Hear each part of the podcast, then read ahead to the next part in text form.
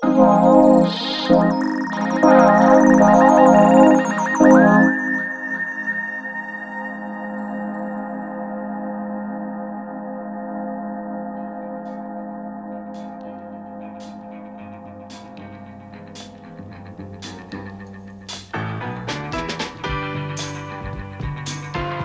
can be anyone this time around.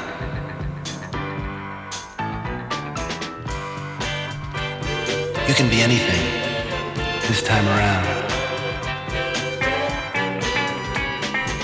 You can be any anything this time around. This time around. You can do anything this time around. You can be anyone this time around.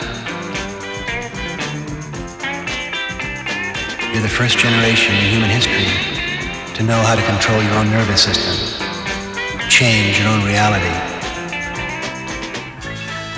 blow your own mind, make up your own mind. You can be anything this time around. You can be God this time around. You've got to be God this time around. You can be anything this time around.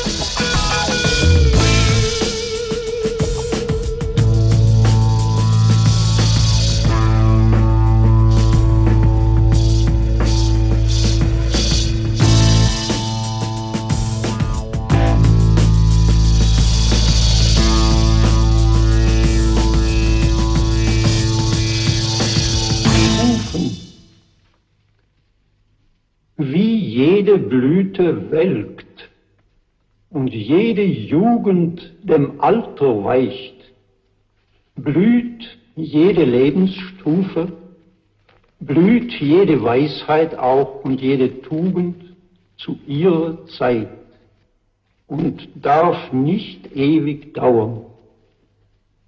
Es muss das Herz bei jedem Lebensrufe bereit zum Abschied sein und neu beginnen, um sich in Tapferkeit und ohne Trauern in andere neue Bindungen zu geben. Und jedem Anfang wohnt ein Zauber inne.